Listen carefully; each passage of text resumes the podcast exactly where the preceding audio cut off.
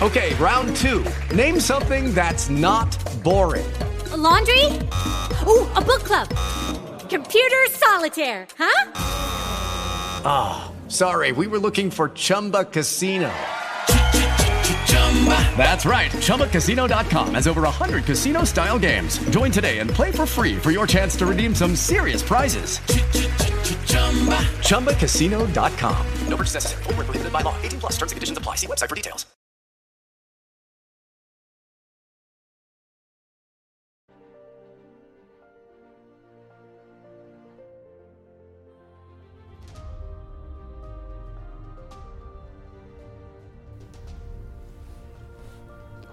El gato sobre la escoba comparte esta noche la habitación con uno de los personajes más famosos del mundo del cine. Conozcamos juntos la verdadera historia que hay detrás de la película del exorcista. Gatos, gatas de la noche, cubríos con algo para que no salpiquen los vómitos de Ronald, subíos a vuestras escobas y comenzamos el vuelo. En el año 1971 se publicó una de las novelas de terror que más repercusión tuvo a nivel mundial, El Exorcista.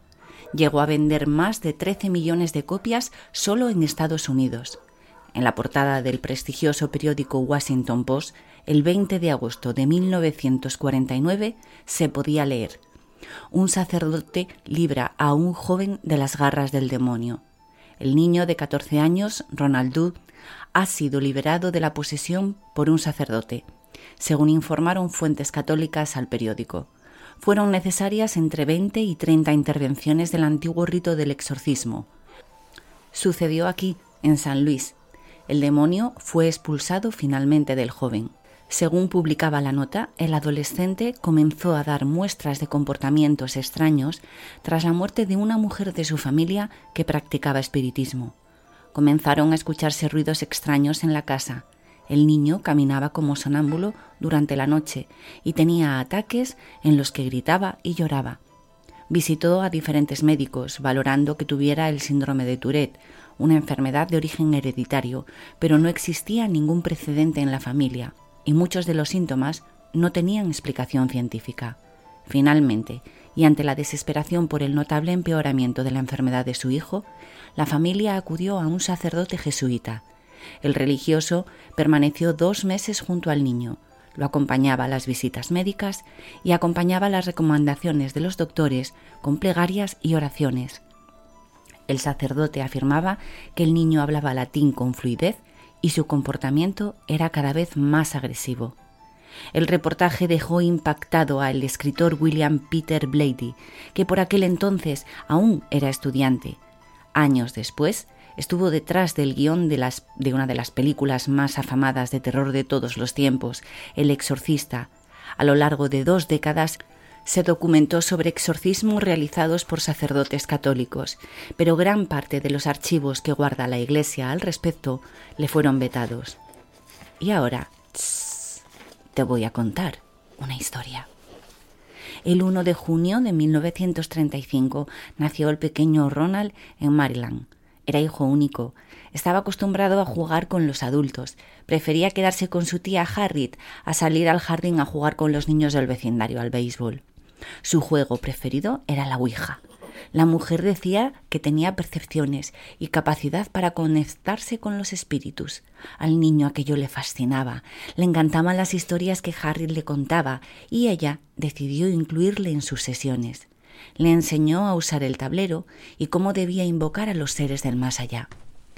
Juntos subían al desván y pasaban las tardes frente al tablero, a veces el vaso se movía y Ronald se emocionaba sintiéndose especial. Pensaba que había heredado las capacidades de su tía y eso le hacía inmensamente feliz porque ella era su persona preferida.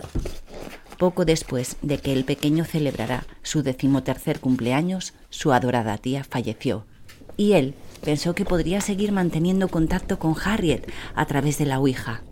Pasaba las horas frente al tablero, invocándola, llamándola, se había convertido casi en una obsesión, y la tenacidad del niño dio sus frutos.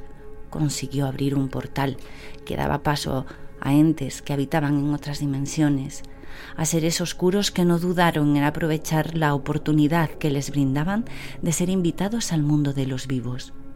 Poco a poco, las manifestaciones se fueron haciendo cada vez más evidentes. Se escuchaban sonidos de pasos, crujidos de la madera, las cortinas se movían como si el viento las hubiera soplado. Ronald estaba convencido de que era ella, su tía, su mejor amiga, la que le enviaba aquellas señales, y continuó jugando con la Ouija, dando permiso a los espíritus que contactaban con él, que llevaban el vaso al sí cada vez que él preguntaba ¿Eres tú, tía Harriet? ¿Engañar a un niño es tan fácil? Y más a uno desesperado por recuperar las conversaciones, los juegos, las tardes de confidencia que había tenido con alguien que se había ido. Al principio, los fenómenos tenían únicamente lugar en el desván. Se movía una caja de cartón que guardaba libros viejos o vibraban las luces. Pero los fenómenos comenzaron a tomar terreno y se manifestaban en todas las partes de la casa. El comportamiento de Ronald cambió. Estaba furioso, daba malas contestaciones y empleaba un vocabulario soez que nunca antes había usado. Sus padres le llevaron a ver varios especialistas y le hicieron cientos de pruebas. Valoraron que tuviera un brote de Tourette. Los tics, los cambios de humor y la coprolalia coincidían con el diagnóstico. Sin embargo, no encontraban explicación para los fenómenos que se manifestaban a su alrededor. Los muebles se deslizaban por el piso de la casa, como si una fuerza invisible los moviera. Las luces se encendían y apagaban, y un olor a excremento había invadido todas las estancias. Daba igual cuánto se limpiara o se abrieran las ventanas, el olor persistía.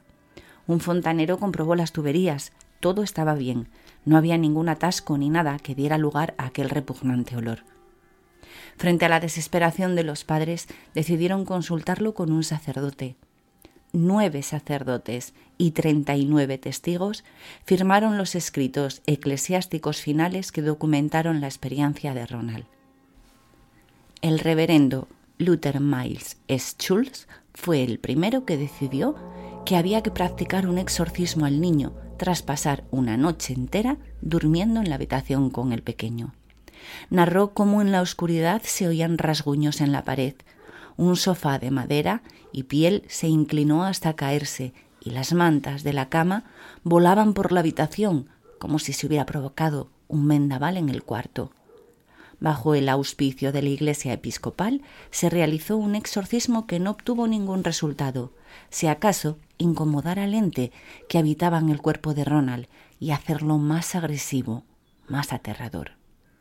El caso fue remitido a la Iglesia Católica. Ronald estaba débil. Su fortaleza era inversamente proporcional a la del ser que le había poseído, que cada vez tenía más fuerza. Fue trasladado al Hospital Universitario de Georgetown, una institución jesuita, y allí se le practicó un segundo exorcismo. La cólera de Robert, o del espíritu que parasitaba en él fue de tal magnitud que el exorcismo tuvo que suspenderse, ya que el pastor fue atacado por el niño y le ocasionó heridas de importancia. Determinaron que allí no podían hacer nada por él y el pequeño volvió a casa. En su cuerpo debilitado comenzaron a salir manchas, pero eran manchas legibles. Se podía leer perfectamente San Luis, la ciudad donde había fallecido su tía Harriet los padres de Ronald decidieron ir a San Luis y consultar con un profesor de la universidad, el reverendo Raymond Bishop. Este se interesó por el caso y se lo comentó a un colega, el reverendo William Bowden. Ambos decidieron comprobar los hechos en persona y fueron a la casa de Ronald. Objetos voladores, una voz gutural imposible de reproducir por un ser humano, el dominio del latín y la aversión por todo lo sagrado les llevaron a solicitar el permiso del arzobispo para expulsar no a un espíritu, sino, y cito textualmente, a la plaga de demonios que poseía al muchacho. Un tercer sacerdote jesuita acudió en ayuda de Bishop y Bowden. A través de su piel, el joven Ronald volvía a suplicar ayuda. Palabras como mal, infierno, o ayuda se leían en su cuerpo como si fueran escarificaciones. Durante varias semanas se le realizaron exorcismos. Hasta 30 rituales se llevaron a cabo. Durante el último exorcismo se escuchó un ruido sordo. profundo, como un trueno. Y los sacerdotes dieron por hecho que el ritual había obtenido los resultados esperados. Ronald estaba limpio. Permaneció bajo observación médica unos días. Su cuerpo estaba desnutrido, deshidratado y enfermo. Por fin regresó a su hogar. Nunca volvió a tener síntomas o manifestaciones perturbadoras. Su vida se convirtió en la de una persona normal. Prosiguió con sus estudios, se casó y tuvo hijos. Falleció el 10 de mayo de 2020, a los 85 años. La ciencia durante décadas propuso diferentes teorías para explicar los sucesos, trastornos disociativo de la identidad, síndrome de Tourette, esquizofrenia, histeria grupal, pero todas fueron descartadas. Realidad o ficción, yo solo os he contado una historia. Gatos, gatas de la noche, bajaos de vuestras escobas, maullad a la luna y contad siete días para escuchar una nueva leyenda, un antiguo relato o una inquietante verdad.